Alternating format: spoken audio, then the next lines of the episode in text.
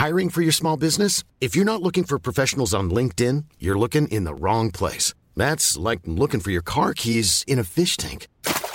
LinkedIn helps you hire professionals you can't find anywhere else, even those who aren't actively searching for a new job but might be open to the perfect role. In a given month, over 70% of LinkedIn users don't even visit other leading job sites. So start looking in the right place. With LinkedIn, you can hire professionals like a professional. Post your free job on linkedin.com/people slash people today. 以下节目包含成人内容，请在家长的指引下收听。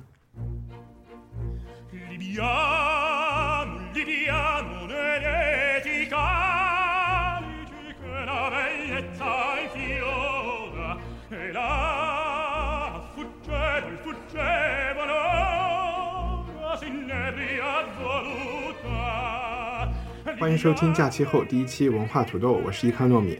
文化土豆是来自京城的文艺潮流圆桌节目，聊影视、书籍和艺术，也是苹果 iTunes 商店推荐的最值得关注 podcast 之一。我们的官网是 culturepotato 点 com。如果你喜欢我们的节目，请别忘了在苹果 Podcast 应用里给我们打分和评论，帮助更多朋友发现我们的节目。今年我也在准备如何为文化土豆的忠实听众提供会员通信和相关的服务。如果你在这方面有建议，请通过我们的网站和我联系。另外，网站上你也能找到听众们自发成立的 Telegram 听友群，也许你会感兴趣。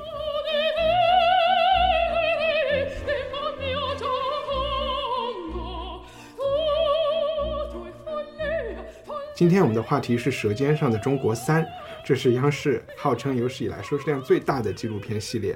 其实带给我们文化上最大的影响，可能在我看来就是舌尖体的这个文风。然后我们今天还是找来了两位文化土豆的老朋友，艺术史学家张雨林和作家燕立忠。Hello。Hello，大家好。Hello，大家好。做一个说明，就是本来这一期我们是要坐在一起，同样的一个组合聊《双城记》的，但是因为《舌尖三》的热议，我们就 可能也加上我还没有读完《双城记》，我们就把这个机会留给下一周。这也给还没有读完《双城记》朋友 再次一个机会，你们可以接着读。OK，其实我觉得《舌尖三》不需要，《舌尖》整个系列不需要。介绍对吧？它在中国已经和春晚差不多，人人都大概瞄过一眼。如果没有完全三集都看完，看了《舌尖三》，我们就想先问一下，给你印象最深的一两个，就是不管是食物还是它有留下给你留下什么东西吗我看这个《舌尖三》的过程很怪，因为然后是先看了骂他的文章，？OK，然后再回头去看这个很多人都是这样 的。对对啊哦，那个骂的文章就是，至少从我看的一非常局部的几集当中，因为可能骂的文章那个先入为主的印象太深了，但我反而觉得他没有那个文章里谴责的那么糟糕。嗯嗯，因为就看你期待什么了。像《舌尖》，它肯定不非常不同于《舌尖一》，它肯定也不是一个批判和反省性质很强的嗯片子。不同于《舌尖一》怎么讲？我觉得《舌尖一》应该是它视觉处理的方向是真的跟舌尖有关，跟你的感受，跟你的跟你的就是食物的体验，跟你的 physical 的体验有关。但这一集，比如说我看了那个气的那一集哈嗯，，第一集呃，对，因为那个批判文章里很多都是讲啊，没有刺激我们的食欲的部分哈，拍的食物拍的比较丑，这个这个我承认他可能拍的是没有《舌尖一》的视觉效果和对食物的关注那么那么细腻和有感受，像陈小青自己是个美食家嘛哈，但是呢，我觉得看了那期的那一集，我觉得就从中国的就是在中央电视台能放的纪录片里来比，我还是学到你刚刚问留下什么，我还是学到很多知识的，比如说。呢？而这些知识我还是挺爱的，因为我可能是做历史的，这个就。是为什么大 家要骂他的原因了，嗯就是他留下了很多可怕的伪知识。啊，是吗？但是我们就是他的有它的具体的知识吗？就是你有学到啊，比如说那种就是说在石板上烤东西的那种，你说是伪知识吗？这个我没有考证啊，这个如果你有考证，他它可能他是对的。嗯是他是就是他的那个伪知识的密集程度是匪夷所思的。我可惜我没有截屏，你知道吗？因为现在有很多观众他们都是考据派的，只要你播出来，然后他们就马上搜啊，马上找啊什么的，然后就是一条一条的，比如说在几分几秒的时候，然后出现了一个什么，然后有一个观众他就把他所出现的所有错误，然后就是一集里面大概有几十条吧，包括。回民房什么成型于唐代啊，还有什么什么这个，比如说那个石板，他说是出呃是出自那儿啊，那个地方啊什么的。还有比如说水盆羊肉，嗯然后他说这个是呃清真，呃穆斯林的小吃啊，就是一条一条数下来，大概有几十条，全部是错的。哦，那如果就因为我现在我也没有考证，所以我无法同意你或者同意我自己的观点。就就如果我说如果一个纪录片，如果这种基本的硬硬知识是错的话，那就是确实是没有什么可看的了。我就同意你，没有没有，什么可看的。他不是没有什么可看的问题，我觉得这个是一个他。因为就像你一样，就是大多数人，他可能他如果没有去了解这个知识的时候，你说什么他是信你的，他没有想到你会出这样的错误，就是谬种流传啊，是对吧？这个是特别可怕的。我首先同意你说的，它可能有很多这种 bug，我也看出来了。比如说，怎么做饺子馅儿顺时针搅拌才好，逆时针会破坏蛋白质营养啊。像这种一听就有问题，我就我觉得像类似于这种错误，百分之八十人都能听出来。不，这些错误的话都是仁者见仁的，你知道吗？比如说一些高级口感的人，他就能够吃出你这个饺子馅儿是顺时针的还是逆时针的，你知道吗但是我我仅仅从我自己的经验，其实二位也都是就是做过记者、编辑工作的人，我能看出来，他整个这一个计划的组织其实相当复杂。他首先分了 N 个导演，对吧？每集一个导演，我不知道有没有重复指导的。他们肯定要先定一个调性，然后去拍什么样的东西。嗯，感觉也拍了大量的素材。嗯，然后你又怎么来呈现一个整体？我就感觉统一感是由话外音的这个解说提供的，然后这个解说的这个还有解说词，解说嗯词的风格和解这个人的语言来提供。如果你单看它的片段图像，就感觉是一个乱七八糟剪来剪去的。虽然说第一集是讲的气，嗯，你说它所有的东西都是在讲气吗？也未必。确实讲了一些锅，一些一些东西，但是也剪进去了一些小吃是怎么做的。就我整个感觉，他们在后期剪辑的时候，以及怎么来归纳每一集的东西，它的灵魂是什么，是出了很多乱子的。就你如何把这个片子做好，嗯，这个是一回事儿；如何把这个片子做的没毛病是一回事儿。嗯哼，我觉得他被人之所以被人吐槽那么深，是因为他按理说就是大家匪夷所思的，你作为一个央视的一个重要项目、重要题材项目，它是有很多监理的、编审的，他们都没有发现一些很基本的一些错误，比如说地名儿。这个地方它本来是属于属于一个什么什么县的，然后他给他标识的时候，然后他给他标到他隔壁的那个县所属了，然后当地的人说，哎，我们什么时候划归那儿了？说我们怎么都不知道啊，对吧？这些东西都是有截图的，这跟你信不信是没关系的。OK，这些都是一个更大的问题。很多很多这样的硬伤是很多的。哎，我现在知道我要说的意思了，就是说，呃，我不同意的一一点是，就是说，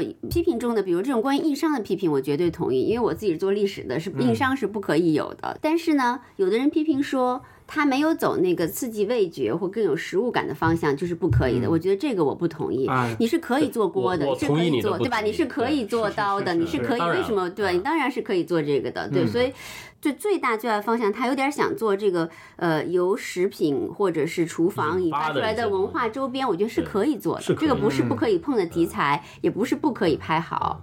但我就你说舌尖上的中国，未必嗯说一定要说是把它局限在菜里面。对对对，啊对的，对的，嗯这我觉得这个方向是可以的，但就是说具体这些有硬伤啊，或者是这像你说的，就是剪辑混乱啊，这就是完全不应该有的。它的硬伤也嗯不是简体，我我整个觉得是总策划、总组织，整个就是很乱。但是后来还是把它给摘吧回来，成了一个大概能看的东西，以是万幸。然后，然后你知道吗？我我是把它当成喜剧看的，因为你看到好多那种摆拍的那种，你知道吗？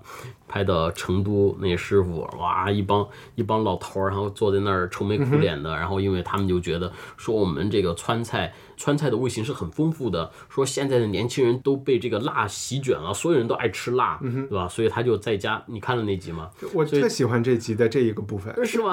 然后没有，但是我我不是说不喜欢，我就觉得特别乐，你知道吗？然后他就什么在家做什么呃，他做了一大桌一菜，然后一桌菜，那些菜都是其实都是我们最喜欢吃的，很或者说我们很喜欢吃的。他要设计一个说，他给他女儿打电话，让他女儿在外面吃火锅来印证他所想象的那个那个论点啊，这就就是导演的比较拙劣呗。特太拙劣了，嗯你知道吗？这个太拙，又生硬，然后又摆拍，然后完了之后，就说起川菜这个事情，其实是一个我想我我想请教一下的一个话题。就是在我小时候，那个时候中国可能还没有那么有钱，对吧？那真正能有钱，就是在外面吃饭的人，可能一部分就是呃生意人或者是官员。最流行的菜是广东菜，广东人有钱嘛。后来又一度流行出了上海菜，就浦东起来了的时候，大家又开始上海，它还是一个很贵的东西。但是现在川菜、火锅、小龙虾这种东西的感觉，你走哪儿去看都是川菜。它是和什么样的人现在有钱出去吃东西了有关？因为现在所有的小白领挣五千块钱的人，他也在出去吃东西。我就在想，刚才那个老师傅担心的川菜被辣盖过，然后全国都被川菜好像成为一种病毒式的这种呃蔓延。你觉得它是一个我觉得不存在，啊？怎么讲哦，一点儿不存在啊，啊？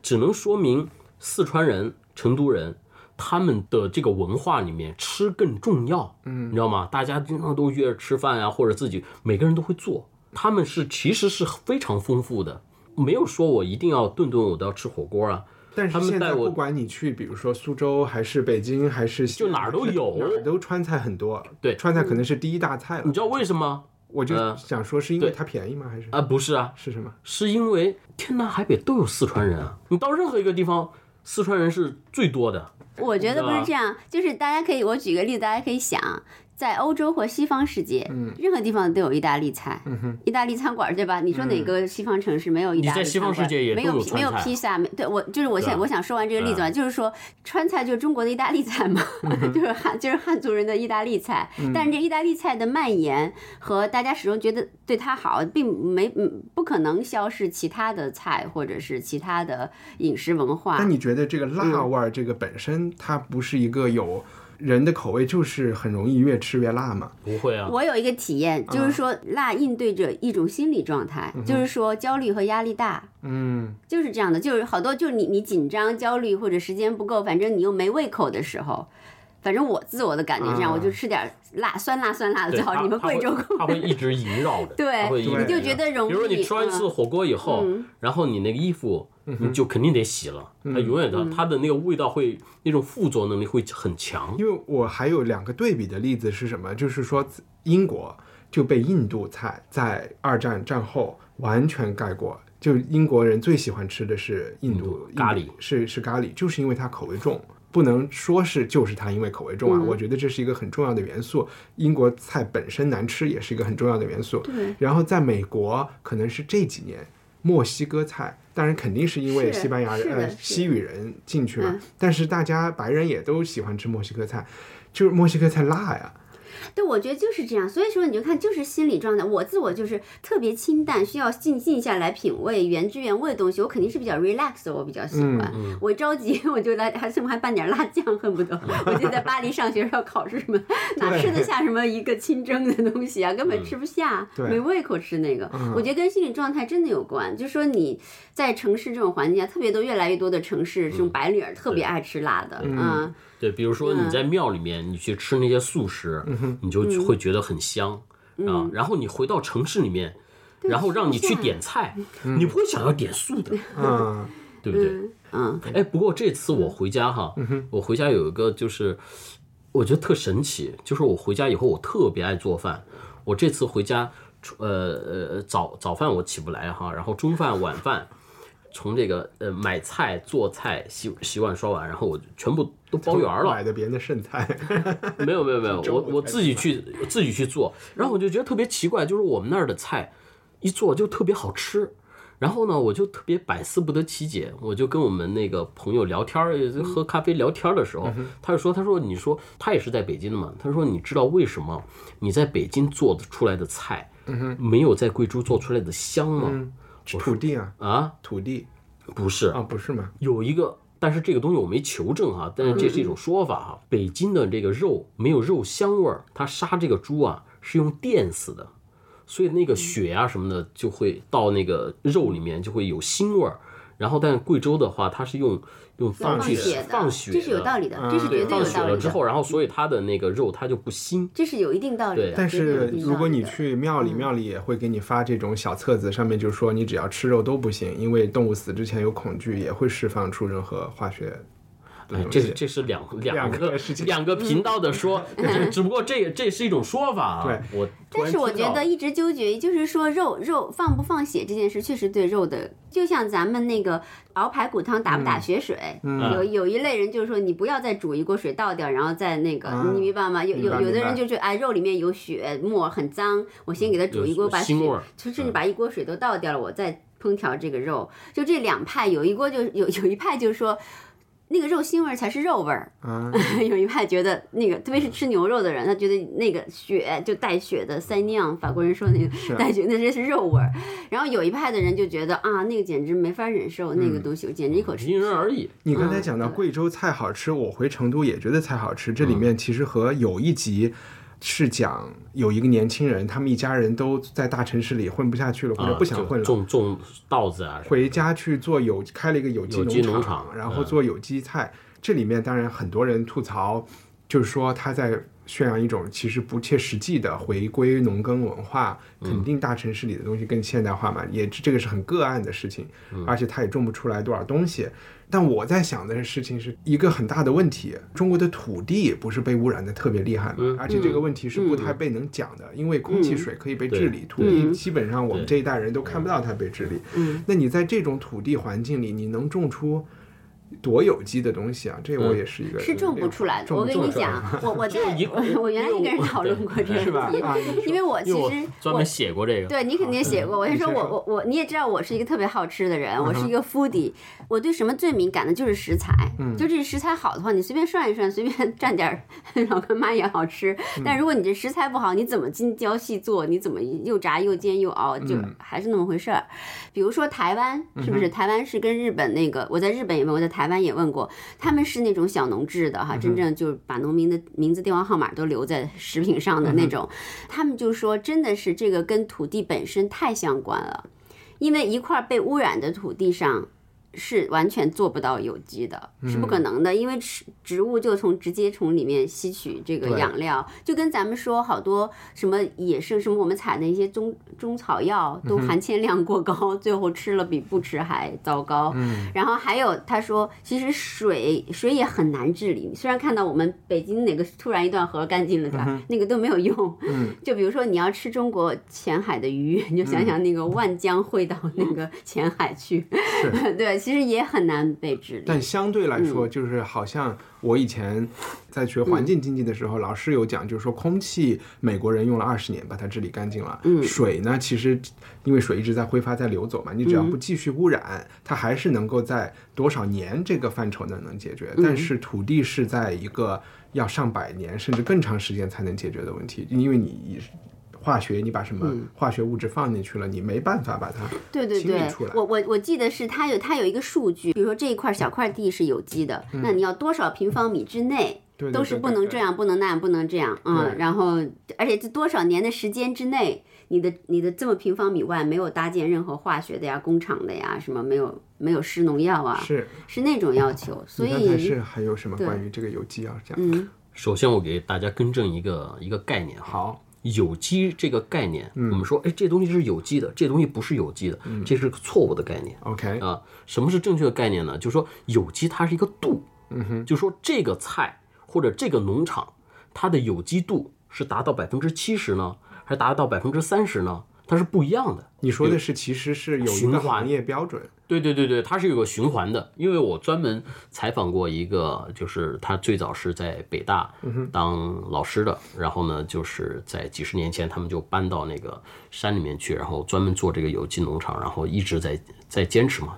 大家也可以搜得到，叫王青松。嗯哼啊，啊，你然后讲过，对对对对，然后呢，比如说到这个土地，它不是给你租一片土地，他就去种有机食物的，那种不成的。嗯，被被农民种过的地，他是不要的。嗯嗯他要什么样的地？他要你的那个林子。嗯哼，那林子的这块地他租下来，租下来之后，他这个树他挖走，然后再把这个再把这个土再往下再挖几米，这个地他才能够用。OK，因为树林是不会有人去里面打农药的。对，所以其实各种问题，现在大家都在退耕还林，然后结果这个王青松老师在搞圈地运动，他把树挖到退耕还林那个地方去，有人有供供供需要求，也可以让树去消耗这个东西哈。对啊，对啊，我就呃呃这这就是一个呃观念嘛，就是然后呢，他就说有机度，比如说我我这个地我弄好了。弄好了之后，我撒的肥，对吧？我还是要撒肥的。嗯，那这个肥肯定是来自于你这个你周围的这些林子，比如说它的林子就是那种野生的那个杏，啊，那个北京的那种杏儿，野杏儿，然后他把那个果子摘下来，打成那个杏的粉，然后再用那个野生杏的粉，然后来当肥料，OK，这样一步一步的来去做。哎，刚才就是雨林提到说，就是你是一个 foodie，然后我就在想这个问题，就是说我们讲《舌尖上的中国》或者美食，我觉得它是有两个角度的，一个是厨子的角度，一个是吃饭人的角度。其实，在历史的大多数时候，不管特别是我们说美食文化，如果是一种精英文化的话，哎，我这也不一定对啊。就但是如果你说大观园里边吃的什么东西啊，什么以前的人都是厨子做饭的嘛，厨子的地位是不太高的。去写什么东西好吃的人都是吃饭的人，他们不一定做饭。文人聚会，他也是。厨子做的，比如说有一集在这里面讲苏州的时候，就是你的老邻居办了一个，你没看那集啊？夜放那集叶对放叶放老办雅集，对，夜放在在那花园里办了一老雅集，他也不做饭的。对，请了一个厨子，是嗯，我就在想，如果说是从吃饭的人、吃客、食客的角度来拍，和做饭的人、厨子的角度拍，会不会有什么不一样？我都不知道这个问题有没有意义。就是有一个观念哈，我不知道这个对不对，但是也是当年我在呃我在遇到这个事儿的时候，给我的冲击蛮大的。比如说我们现在有个现象，吃一些菜啊，不无论是你到几星级的里面去，然后几星级的行政总厨来给你做的，你都没有觉得像那个小时候的奶奶做的那个菜那么好吃，嗯，对吧？然后你会觉得说，哎呀，我是不是好吃的东西吃太多了，嘴吃刁了，嗯所以你会觉得它不好吃。然后当时我在去了解这个事儿的时候，然后我更新了自己的观念，就是我们的嘴巴永远都没有刁这一说，嗯，没有，我同意，没有这个刁这一说，好吃的就好吃的。然后出现什么呃情况呢？就是食材不一样了。你再是行政总厨，你再是最牛的，他会的那些手艺，只不会给你加一点儿鲜味王啊、鸡精啊，或者是这样的东西，然后用技术给你调出来的。嗯，是在成都有一个餐馆儿，它的那个最大的一个特色。它是没有菜单的，但是它有一个农场，这个曾经我们在第四集分享过了。有是吧兴趣的朋友可以倒退回去，对对对对对说一下。对这个这个我们第四集聊的是深夜食堂那一集嘛。哦后来你你对我说过这个是吧？对对对对对对对。然后反正我可能大家也没有时间去倒过去听哈，我就简单的说一下。别说了，我要给你裁掉。好吧，对，我差不多说过是吧？其实就是从农场到桌到到餐桌对对对这个概念，对对吧？嗯。刚才那个雨林提到一个词叫雅集，嗯。然后就说叶放老师喜欢办雅集，我不知道。你如果不知道你自己有没有参加过雅集，应该就是没有参加过雅集，所以我不知道什么是雅集。你能介绍一下这是个什么概念？雅集其实是最著名的一个雅集，不就兰亭兰呃兰兰亭亭兰亭序，对对对，王羲之。嗯总结一下这个雅集的主要的，就别说兰亭序，说一大堆又跟吃没关系，大家该骂我们。没事儿没事儿，嗯所以就是呃，雅集它应该是古代文人的一个集会，但这个集会上呢是一种有活力和有创造性的。就比如说，我们用规定一个小游戏的方式，然后我们来一起来。用这个游戏方式罚酒或者罚写写诗或者干什么，有一个活动，有一个活力在里面的。就现在的雅集呢，就比较偏于静态。当然，现在雅集的这些内容，可能古代雅集里也有。是吧？有啊，都是伪雅集。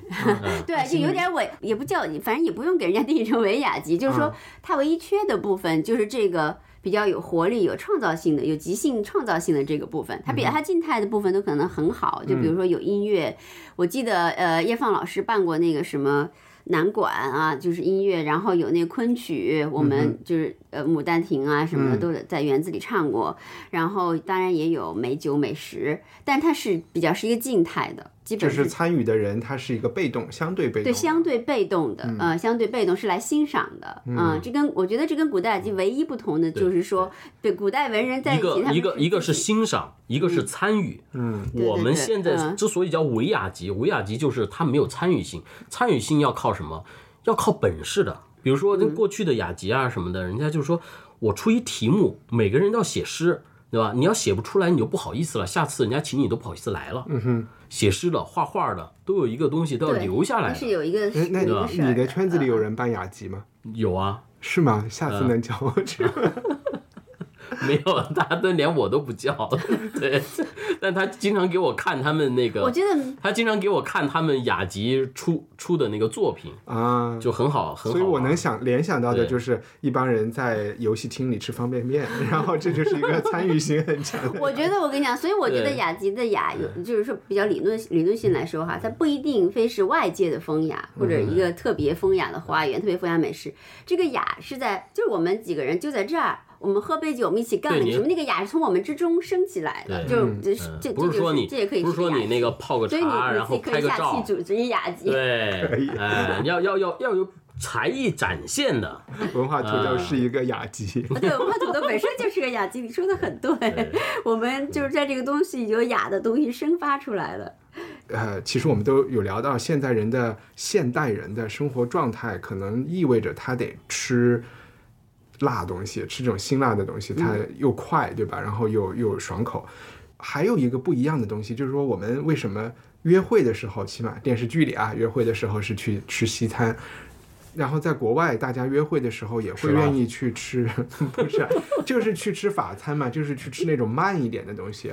然后想拖时间呗。对所谓的这种太太们的午餐会也是这种感觉，我就在想和和雅集联系起来，就是说，是不是吃饭的人的谈话的水平和什么样的菜会符合这样的环境也有关系？就是说，以后随着大家的生活，或者是有一些人的生活能够更慢，他们更有文化，会吃的东西也会有变化。其实我应该问的问题是说，中餐到现在它未来还会朝什么方向发展？这样的会不会变得慢一些，或者？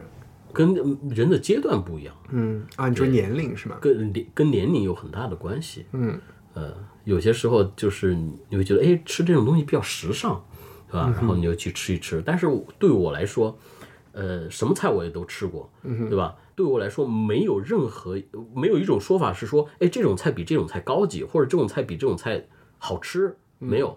但如果我们俩去说这个吃酸辣粉儿，我们就聊不了什么话题嘛，就五分钟就结束了。但是如果说你这个酸辣粉你做的特别正宗、特别好吃的话，嗯，也 也也不一样，你知道吗？有一个最简单的例子，拉面，哦，牛肉拉面，北京最多了，对吧？我们老家不吃这个，北京最多，但是我根本就我吃不下去，我基本上吃两口，然后就剩剩一多半儿，对吧？但是直到有一天，我发现了一家，在北京发一个地铁旁边发现了一家。那个牛肉面以后，然后我就觉得，哎呀，那个东西会让我想念的。它是一个连锁品牌，但是只有那一家好吃，对吧？然后我会骑自行车，然后骑过去吃，哪哪一家？不是给他马兰吗？不是不是马兰，是叫中国兰州牛肉拉面。嗯，好像对，还有一清真是吗？没有没有没有，是那个是就是望京不是望京，就是三里屯那那一站东大桥，啊，东大桥 A 口出来那那家只有那家好吃。嗯，其他的家我也吃过，都不行，说明一个什么问题？这个牛肉拉面，你能够去给它做判断吗？你不能够，嗯，你只能是同样一个东西，就比如说像我们老家长旺面，对吧？满大街都是，但是大家只会到我第一次听说因为舌尖没有讲过这个节目。听什么就是肠肠肯定有肠里头长旺面，肠旺面就是我们当地的一种一种肠和血旺早餐，对，肠和血旺。早餐好生 猛啊！我觉得你们早餐对，这个这这就是一个熟悉的程度。一般人听到说什么吃面啊、吃粉啊什么的，我们的早餐就吃这个。不，我们我中早饭反而不吃我我对早餐吃面没有没问题，但早餐就开始吃肠和血旺，所以我觉这看出得比较生猛。当地人前一天晚上都是醉过去的，然后 需要这个东西来唤，醒。我是说什么呢？就是说同样是这个面，你不能说长旺面好不好吃，这个是一个特别愚蠢的一个一个判断，嗯对吧？我们那儿都是说哪家的，我们去吃哪家的，对吧？这个才重要。哎，把这个话题如果拉回《舌尖三》上面有什么菜是你特别想吃的吗？我倒是想自己做，嗯哼，哪一个？有一个老头儿，苏州那个老啊，头儿，萝卜丝是吧萝卜丝，对对对对对萝卜丝那个腌一腌，完了之后用那个熬那个葱油一浇，我觉得我特别喜欢做这样的一些菜。特别简单。对对对而对，且你我你刚刚前一个问题就是，我想说，其实啊比如像江南好多菜都是可以慢慢吃的，啊，都没有问题的。我觉得那而且个会用也没对有问，题。而且那个老头儿他他说了一点，他说你在外面人家馆子他不会花时间给你做这个菜，对，就花就算卖一二十块钱或者二三十块钱，他也不会给你做这个菜。像这样的菜就值得我们在家里面呃去试一下。或者说出去吃饭的时候，因为有一种情况就是现在大家经常出去吃饭，因为从我自己，嗯你就能看到我刚回国的时候。物价的水平有点区别嘛，那个时候就觉得出手比较好便宜啊好便宜，然后哇，在三里屯每顿吃一百多块钱，才一百多块钱是吧？然后现在就越吃越吃，就吃到十块钱了，然后就觉得，因为你顿顿吃嘛，然后我就发现麻辣烫是这种自己选一些蔬菜在骨汤里煮，然后又好吃，然后又健康又便宜，以至于出去吃饭就已经突破不了这个最低这个最大公分母还是什么这意思，就觉得永远都要吃这个。但是你刚才说那意思就是说。你要吃好东西，确实得付钱的。如果你又要去计较啊，这只萝卜卖多少钱，嗯，就没法儿，这事儿就没法儿弄了。大家最后就只能吃味而且萝卜和萝卜还真不一样。我们那儿萝卜切一切，什么都不放，就煮一汤，那汤特别甜。北京的萝卜就只是萝卜水儿的味儿，是吗？我觉得萝卜也还行。你可以试一下。嗯，呃，没有比较就没有伤害。那你赶快拿两根萝卜来，要不然我们怎么比较啊？哎，你刚才说那个说那个麻辣烫，嗯，然后然后啊，你说就第二集还是第一集的讲麻辣对对对，讲乐山的那个嘛，嗯讲那个乐山那个，那网上不就吐槽吗？是吗？吐槽你没看那吐槽吗？我没看吐槽啊。那吐槽是什么呀？就是说，拍摄团队到了成都以后，啊，被成都的媒体，嗯然后带去了乐山，，OK，找到的那一家，啊，但实际上呢，他为什么要带去找那一家呢？是因为那家要到成都来开分店，这些带去的这些人啊什么的都是有关系的，这是一个槽点。嗯哼，还有一个槽点就是说，做麻辣烫的那个那个那个一个男孩儿，然后说过去是医生，对拿手术刀的，然后是说放下手术刀了，拿菜刀，然后开始做麻辣烫了。他说为什么呢？是因为爱情，是吧？这个女的他们家让让他来做这个东西的，这家庭的选择也很对，这是这故事 啊，精彩的来了啊！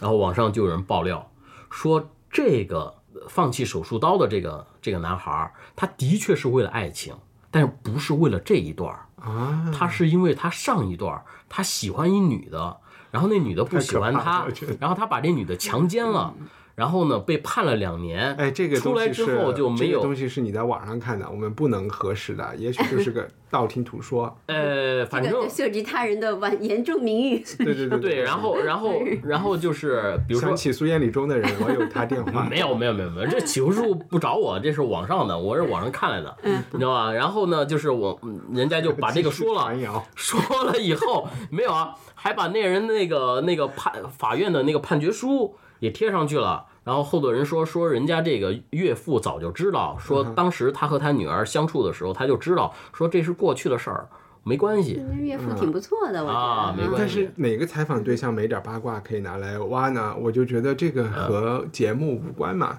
但是他们讲乐山麻辣烫那一集，我没有确实没有看出他们家的麻辣烫有啥特色。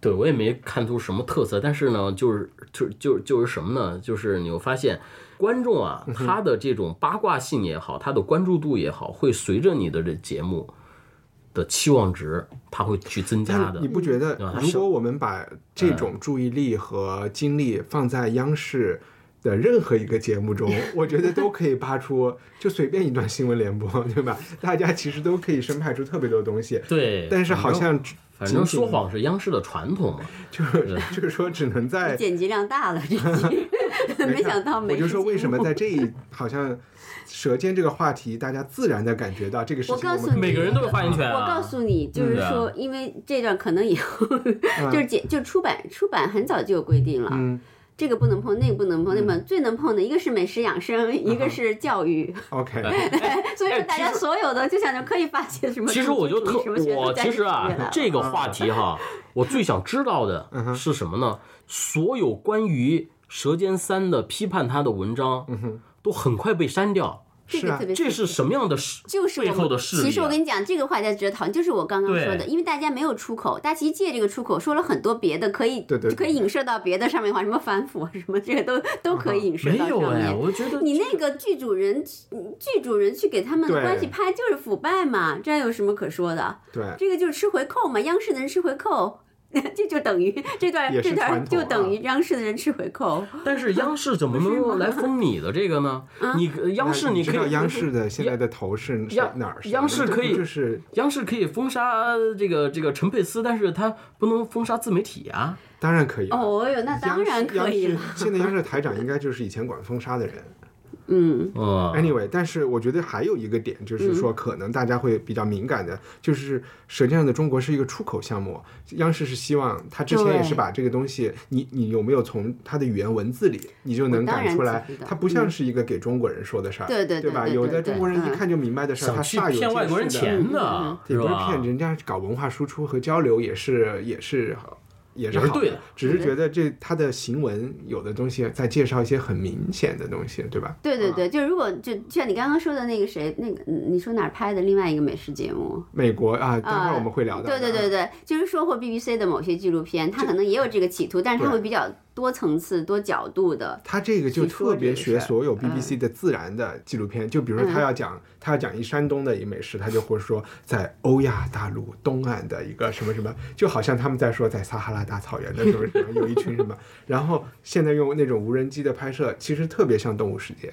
就是说自己人用一种。自然研究者的角度来研究自己人有点奇怪，就他那个语感，对，其实就是在那个二三十年代就有这这是就是东方主义和后殖民的这种、嗯。这种眼光嘛，就是你你你是以他们的那种 叙述方式和简化方式对对。来做自己的文化的，对，这是明白吗？就是这个意。思。嗯，对对对，嗯，因为纪录片最重要是真诚嘛。嗯，他这个片子就是看完之后就觉得做足了表面功夫，但是就是缺乏真诚。他的拍的，然后胡说八道而，且最大的体现就是，嗯其实当事人很少说话，有个别导演有让当事人出出声，但是在百分之八十九十的片段中，不管你是去了农民的家里，还是城市人的家里，还是哪个餐厅，别人的话都是他塞到别人嘴里的。他都在解释别人在做什么，别人为什么要做这些，都是通过这个解说，挺让我反感的。就特别作为对，你看，比如说，比如说第一集，第一集有其他人都成了他有一个什么叙事的一个配图了。那个穿山照，那个穿山照是本来老早就有的，是。他们为了拍摄，然后把人家那个一直用的那个东西给打掉，啊，打掉之后，然后现气的嘛。啊，这个是电视的需求，需要我也，我爸看这个的时候特别激动，他就说他当兵的时候有，这种穿山杖在炊事班营地。对，反正要都是要建一个，邪不邪也可能就是两口。不我觉得这个为了拍片，可能这是比较常见的。国外人可能也会先气一个，让你看出他怎么气的呀，什么什么的啊。嗯我觉得那如果说我们来拍第五届艳丽中第四第四届，咱们来，你又觉得有些什么话题是值得讨论，或者你会用什么角度来拍呢？多拍一点儿那个大家没有见过的、啊不知道的，就像那种萝卜腌的那种似的，有一些但那个不是跟民间的一些屁家常菜有关吗？就去寻找啊。嗯，不就，苏州人觉得那个很平常啊，江浙人一看就说，哎，这有啥好好拍的？嗯，啊，就是你还是想看到一些没有见过的东西。对，就嗯别别什么煎饼果子就来一集，煎饼果子不止一集，好多好多集里都出现了煎饼果子。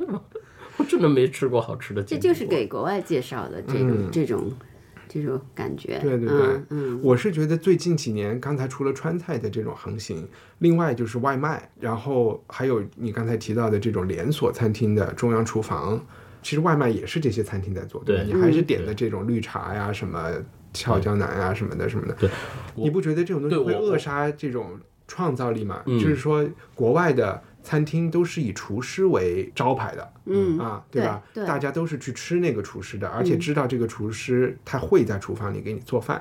但是在中国已经成为了这种资本运作的连锁品牌，我们点的其实最后都成了麦当劳，就不管你是上海菜还是广东菜，是江浙菜，都成了麦当劳。还当然是是挺可怕的，就吃着你有点放心，中国的品质放心中，国的但是餐厅，你还是觉得还是各你说这种连锁幕啊什么的，但我反而觉得这种连锁会让我放心它的安全。品质是吗？对，但是就会让我觉得在哪儿都一样。像那个做陕西菜那个菜叫什么？西贝柳西什么？西呃对对对西那个西贝，我觉得也是我比较，因为我觉得在北京要北方要吃北方的食品嘛，嗯，就是西贝还是比较干净。我也跟你对对一样，对你会它觉得它干确实是比较干净，然后它比较规范，它透明厨房啊什么的，对嗯，但是你到每一个城市以后，到处都是，到处都是西贝，对，我都把它说成嗯西贝柳丝。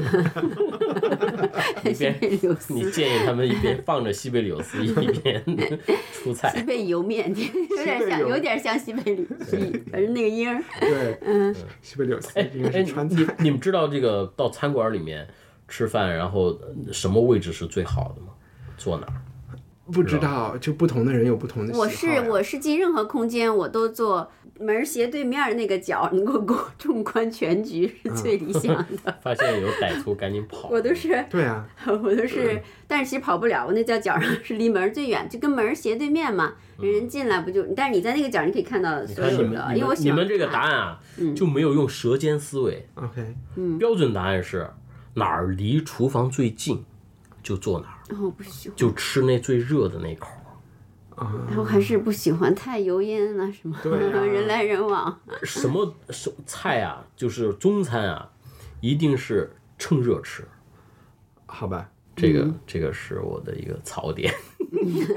这算槽点吧？这算你贡献了一个对方法有点莫名方法其妙。没有没有啊，你可以你可以你可以自己试啊，你知道吗？就是这菜上来，一桌人全部做好了，比如说我在我们家做饭，我就上一个菜，他们就吃，别都堆满了，堆满了都呃拍张照片儿，你你那个就不是食物了，你知道吧？就是一盘儿上来趁着热大家吃，这是最香的，你放凉了真的就不好吃了。我就觉得吃真的说的很多了，但嗯是也是随着年龄吧，可能我小时候觉得话题还可以多翻新，可以很多。同意你的说法，就没有什么嘴巴叼不叼的，嗯确实有五星级餐厅的餐厅根本没有我自己做的好吃，嗯我就敢这么保证。小时候我可能不敢这么保证，我现在敢这么保证。嗯我我觉得我们都有点像一种经济学说法是那个。消投者就又是消费者又是投资人，所以说我们就是说又是厨子又是食客，嗯、然后自己最感兴趣的还是普通的人啊，不是五星级大厨或者某种手艺的传人，就是在家里的厨房的条件下能够做的东西。嗯嗯就这样可能借鉴对意义也强。对，比如说你是一个你是一个做 IT 的，我是一个做艺术中心的，或者怎么怎么样哈，你是个作家，比如说我这次回老家，我还我还给我们家做了一事儿，我就把我们家的冰箱给封了，你知道吧？就是你不要买菜，完了之后买了之后买一堆，然后放在冰箱里面，你不要一天就买当天的菜，然后保证它最新鲜。因为我爸买了好多蒜，你知道吗？因为我每天我们我们那儿要买我们我我们那边要基本上很多菜都要葱姜蒜嘛，我们都是当天买的。然然后我就然后我就看那个蒜啊，就是每天都在用，他买了好多，那蒜越来越不好，越来越不好，但是你要把它用完，但是春节最。烦的就是这种从城里回去指挥别人、打搅别人生活的人。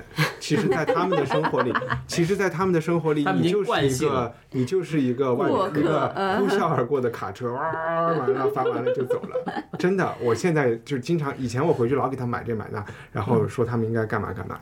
现在我就觉得，哎，我来就是一客人。哎呦，就是死水微澜真，把真不把自己当客人啊！死水微澜。真的。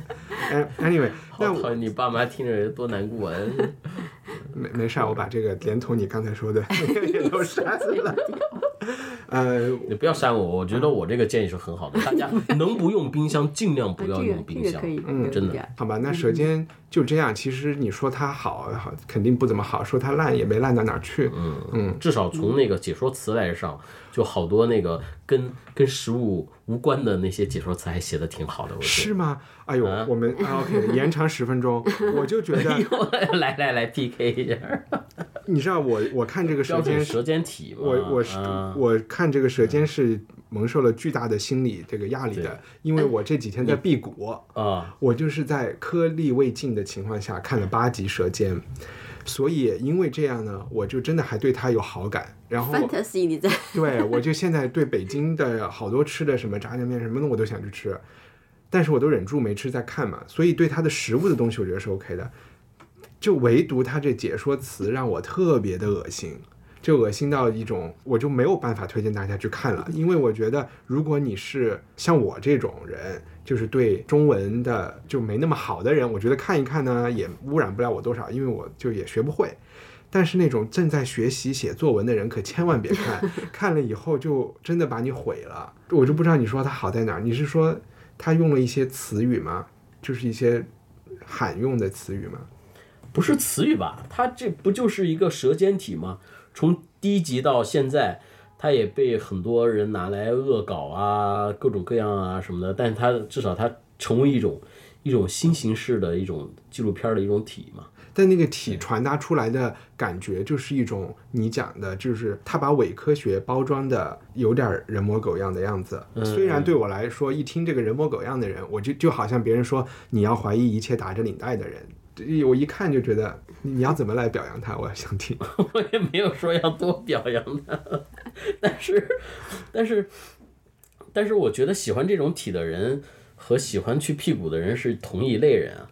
我不是喜欢，我就是因为觉得过年吃多了，然后呢，我对那种丰盛的东西，我觉得已经享受到了。当时我很放纵的享受一个起点，我现在希望能够偿还一点。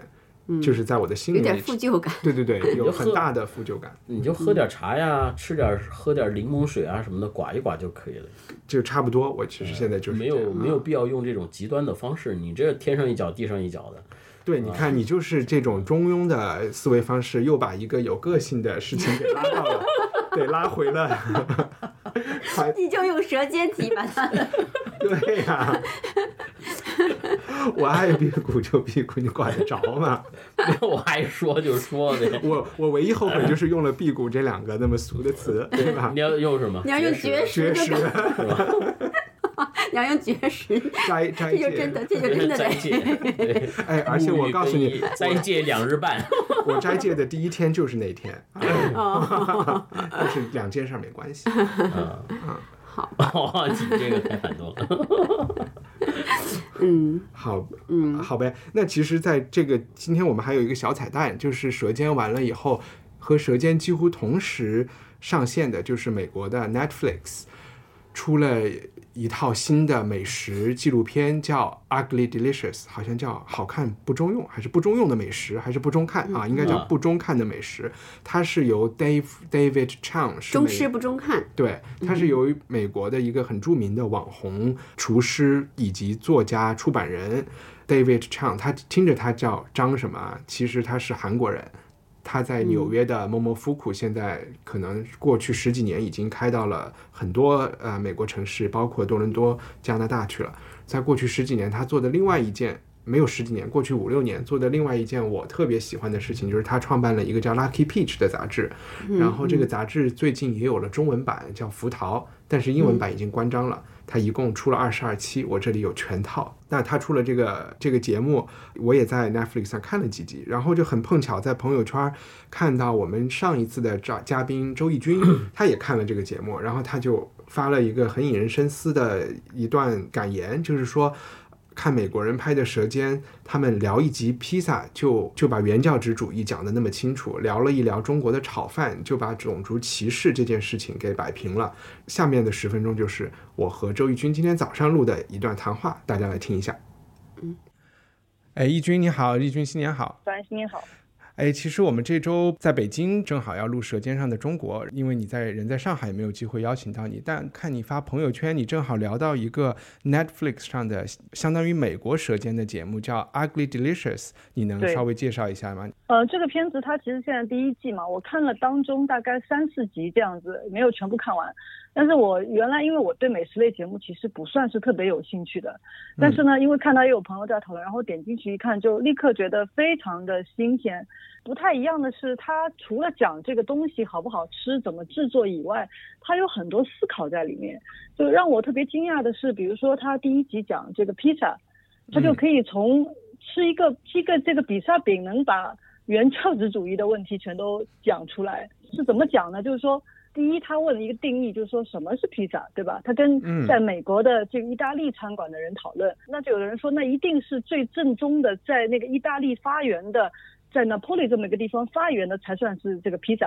然后他还真的去 找找过去，在当地有一个叫做比萨什么正宗这个协会，还有个会长，然后他去监督，一定要用到某一种这个长形的呃番茄和某一种这个水牛的这个 cheese。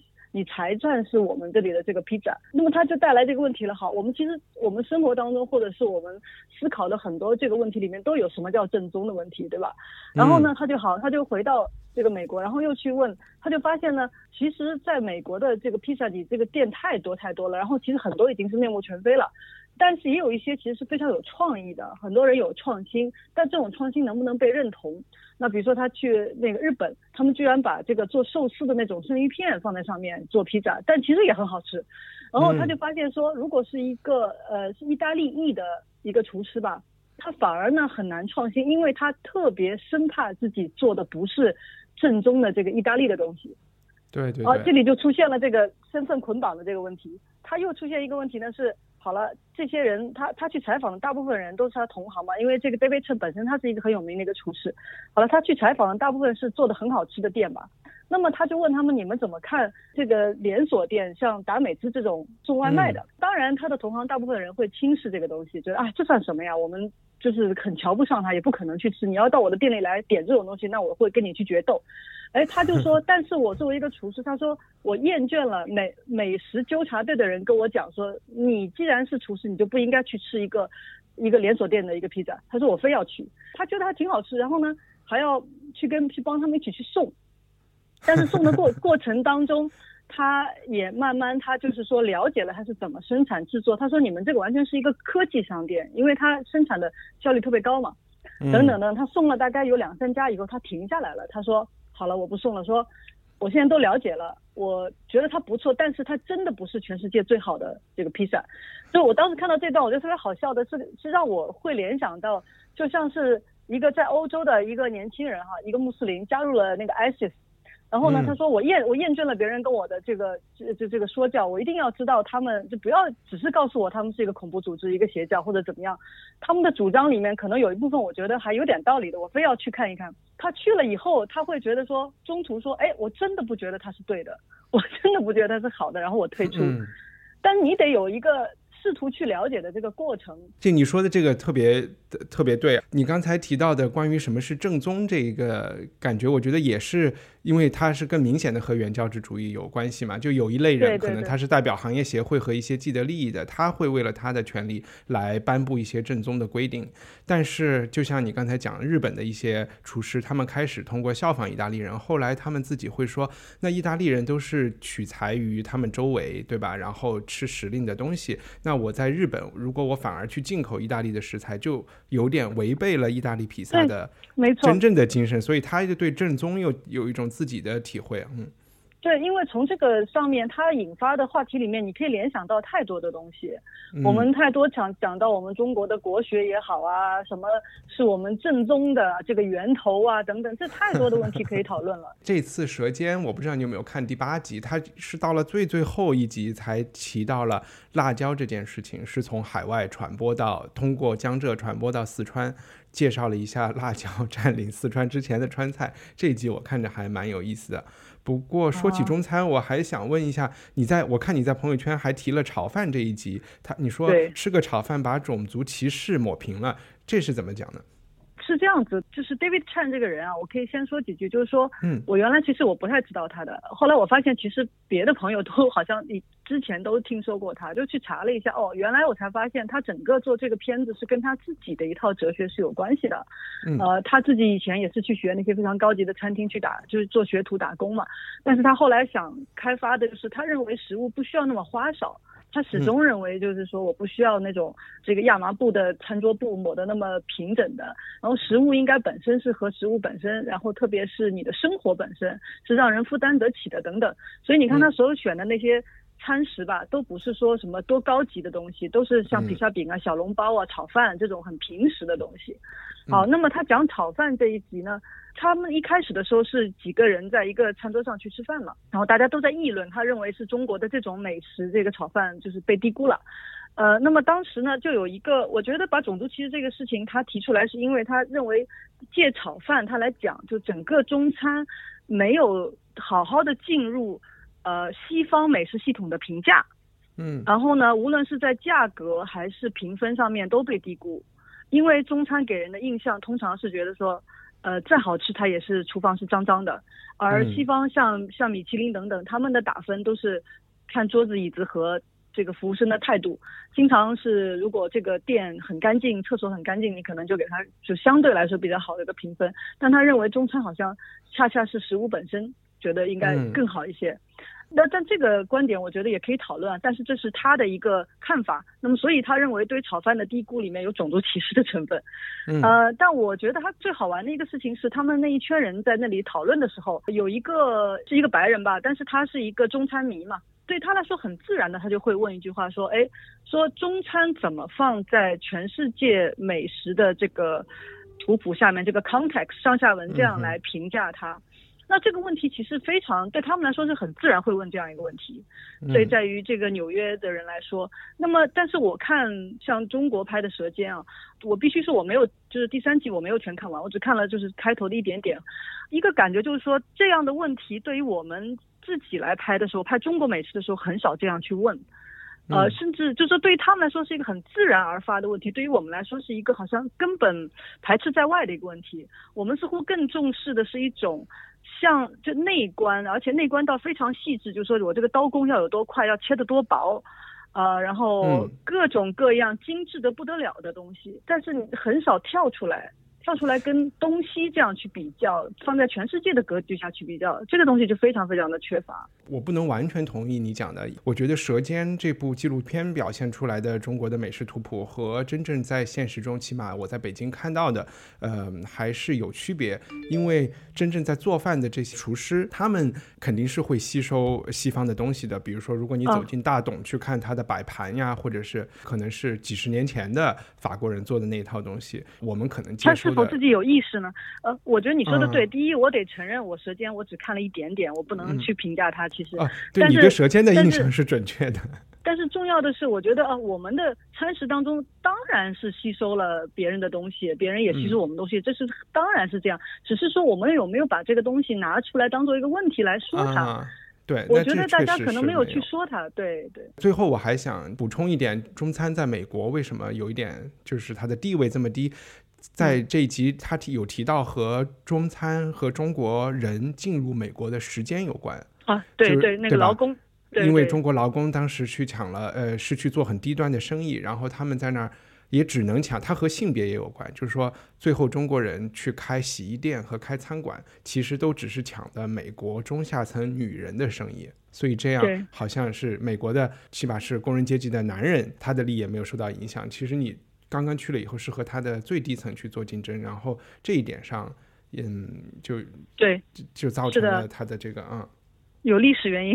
然后呃，他其实在这个他这个片子的最最后最后一集里面有讲那个小笼包和嗯那个意大利饺子那个 ravioli 去比较嘛。他认为说，其实饺子型的这种这个食物呢，在全世界各个地方其实都有的。你像中国西藏或者是进那个尼泊尔地方有那个 momo，然后在印度也有一些就类似的这个东西吧。，嗯对对，他都有。那么，所以呢，他甚至于后来他想尝试一个实践，就是用意大利饺子的方法来做中国的这个小笼包，嗯啊、或者就是，但是他没有那个试验成功。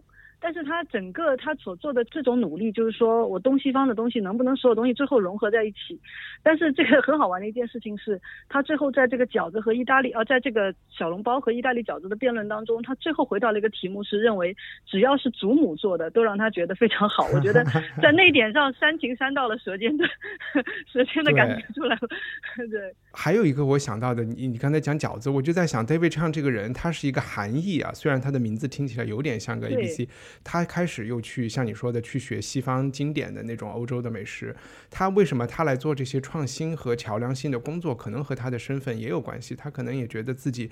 我当然不排除他可能真正的厌倦了那种意大利、法国美食，但是他也许他也觉得做这件事情是更舒服、更出彩的一件事儿。他自己在片子里面有讲到，对他来说也是一个蛮痛苦的过程。他一开始其实是学习，好像是经济还是什么，就跟美食没关系的。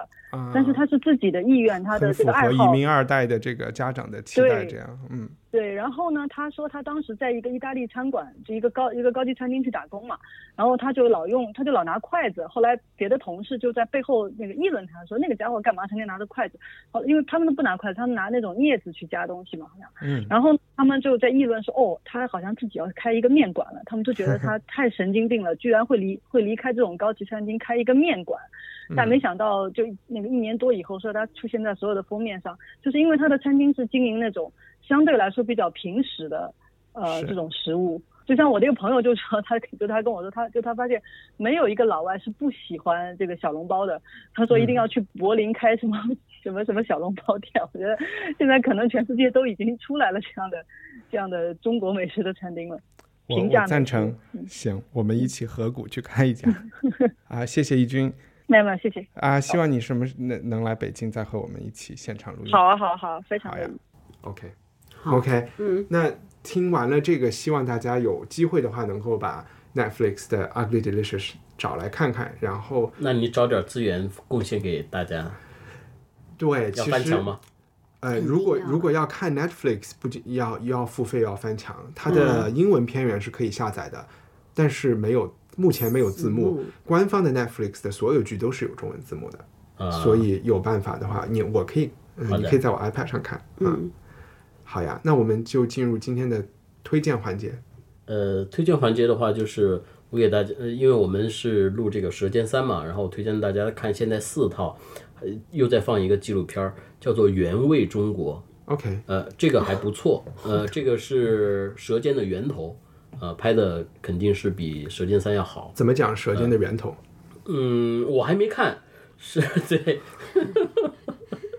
是是这个我的呃做做纪录片的朋友推荐我看的是你在央视做纪录片的朋友们，啊，你这推荐，没 有没有，不要不要不要歧视央视好吗？我不歧视央视，你能推荐一个你自己最近最近没有啊，最近在做央视的节目，你在做央视的什么节啊？算了，你不要在这说了，说了我们掉粉。他去接了一央视的活，怪不得有舌尖体的。千万别写成舌尖体了啊！那不会的，写不成，那需要文采。对我们也没这本事。那个就像 AI 写的一样，就是你把它字典放进去，然后它啊、就本来可以说一个东西。首先，它给你一个意想不到的形容词，首先用形容词这件事情，我就觉得对是有问题的。就是形容词，特别中国的形容词，滥情。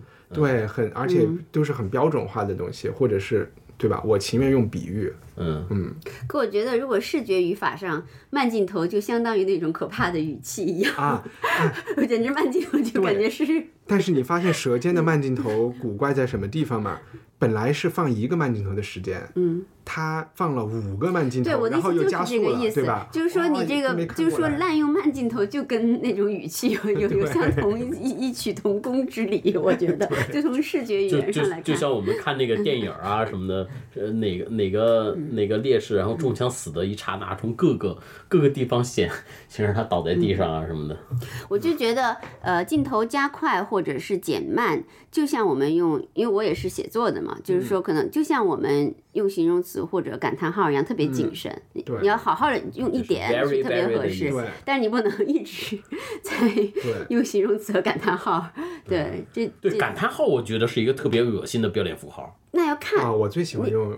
你也可以把它用的很幽默，就是说可以。就还有一个我刚刚个那个那个是出要要要 制造一个对嗨的那种场景。对我有一但是平时那个就经常都看到感叹号啊。还有一个感受就是为什么没有幽默感？啊，就我们拍的所有东西不能还是不能笑，还是怎么回事？对就没有幽默感。对没有诗是一个让人笑声连连的事儿，我觉得可以弄得很好玩儿，像沈鸿飞写那些文章啊什么的，就可能让人不停笑。但是就是说这个纪录片笑这个东西，幽默这个东西，它需要高级的智慧。不是不是不是那 个是跟好胃口相连的，幽默的人才我觉得不是，就是因为 幽默感这个东西是有颠覆性的，你一定要颠覆一个对的东西才会幽默，但你在这个节目里就是没颠覆谁都不对。就是《玫瑰之名》里面的那个故事 亚里士多德讲了笑的书，就是不能被僧侣看到，对，就是这样啊。嗯，还可以笑，哇塞，这下可能性可多了。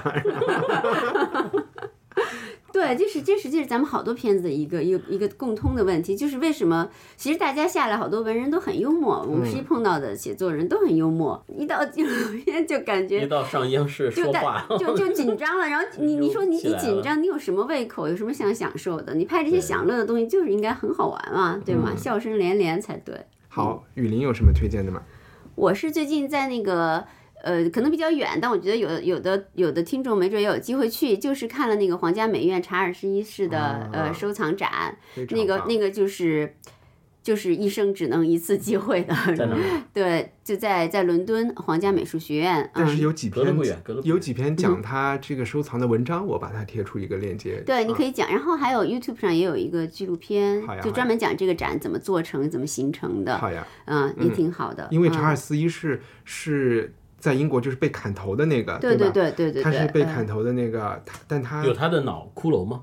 骷髅头？没有骷，髅头没有展出来。可能有他的头发在那儿，但是他就是用了毕生的精力买了很多欧洲的大收藏，然后这些收藏又现在又流落到了其他的大收藏，包括卢浮宫啊什么样的地方。然后这次集中就把它借回来。这次借展借回来了，是跟是因为皇家美院二百五十周年吧，对啊的一个对一个一个纪念。对，嗯是非常惊人的。你看到很多名作都汇聚一堂，还是挺震撼的。对，而且我觉得在脱欧的这个时代，你又能感觉到，嗯，其实都是一家人嘛，对吧？这些 展览到什么时候呀？四月份，嗯，哦四月中那要去的话就抓紧了，大家。对，而且春节后去英国机票挺便宜的，对对对对，几百块钱就就能买，就能买一个钟头的飞机。几百欧啊，对，几百欧不就有？好，我想推荐，我就很尴尬，就是我不知道他推荐了一个大家看不到的一个，没有没有没有，就是霍华德庄园 是嗯 E.M. Foster 的一本小说，我不记得我上一期节目有没有做这个推荐。没有如果没有推荐的话，我就推荐大家英剧现在拍了。呃，看不到英剧的人可以去看书，一样好。我以前没有怎么太重视这个作者，因为他也是一个英国作家，二十世纪初的一个英国作家。然后我以前看过的书是《Passage to India》，我现在承认我完全没有看懂那本书，可能要重新找来看。霍华德庄园讲了，呃，一战之前英国的两家人的一个友谊，一家人是资本主义一个非常成功的家族，银行家还是搞什么做贸易的，做贸易的。然后另外一家人呢是三个小孩儿，有一个可能二十几岁，还有俩没成年呢。他们就是爸爸死得早，留了一笔遗产，是一半德国人一半英国人。他们就过着那种知识分子的生活，因为不愁吃穿。然后那边呢就是要工作，然后他们中间有一些恋情，然后其实是出现了很大的价值观的碰撞。围绕着一栋房子的继承，最后啊，就是霍华德庄园本身。其实把现在很多，我觉得我们这此刻在中国会想的很多问题，特别是文艺青年会想的问题，那包法利夫人是一些不切实际的一些想法。这边其实是说这个很实际的。很实际的，而且就是说，特别是呃文艺青年的这一家人，这个叫 Schlegels 的这一家，他们特别希望帮助，因为那个时候有很多社会思潮和运动开始考虑到，呃工人阶级的状况，他们希望帮助。命运不好的人，但其实他的那种帮助又会影响到他们的生活，对他来说，最后是不是真正好的帮助，还是能带来悲剧啊？就有挺多挺复杂的一些考量，然后最后的结果也还是一个中庸的收尾了。推荐大家不看书就就看就看剧啊！还有一个推荐，就是在成都的宽窄巷子一个很俗的地方开了一个新的三联生活书店，它应该是授权开的，要不然开不了这么好。就是请了挺好的设计师，呃，一个四合院，里边又是很现代化的，选的书非常好，我都敢说，就和单向街是各有千秋。然后里边哎哎，我那天我看到有一个有那个一条里面放说什么有个春风习习图书馆，嗯哼，就是在天安门旁边儿，然后一个这个这不知道。河的一个院子里面，然后里面是专门看杂志的，啊。二十四小时。，OK，嗯，我还挺想去的，什么时候咱们可以去溜达一下？看杂志。对，就是一个杂志馆，就里面有各种各样的什么啊，国外的杂志啊，国内杂志那还不得关了？啊，哎，我在台北去过一个类似的杂志馆，是一个人收藏了但是对于台湾人来说，一半都是日本杂志。嗯，是的，是的，是的，是的，是的，嗯，嗯。好呗，那今天的节目就到这儿，好，好。各位晚哎晚安拜拜个晚年，拜个晚年，拜拜。对，拜晚年。哎，记着读《双城记好，双城记。》，你都读了。I don't want French fried potatoes, red ripe tomatoes. I'm never satisfied. I want the frame crab sauce with the awesome fay, with chihuahua on the side. I don't want pork chops and bacon. Planning for your next trip? Elevate your travel style with Quince. Quince has all the jet setting essentials you'll want for your next getaway, like European linen, premium luggage options, buttery soft Italian leather bags, and so much more. And is all priced at 50 to 80% less than similar brands. Plus, Quince only works with factories that use safe and ethical manufacturing practices. Pack your bags with high-quality essentials you'll be wearing for vacations to come with Quince. Go to quince.com slash pack for free shipping and 365-day returns.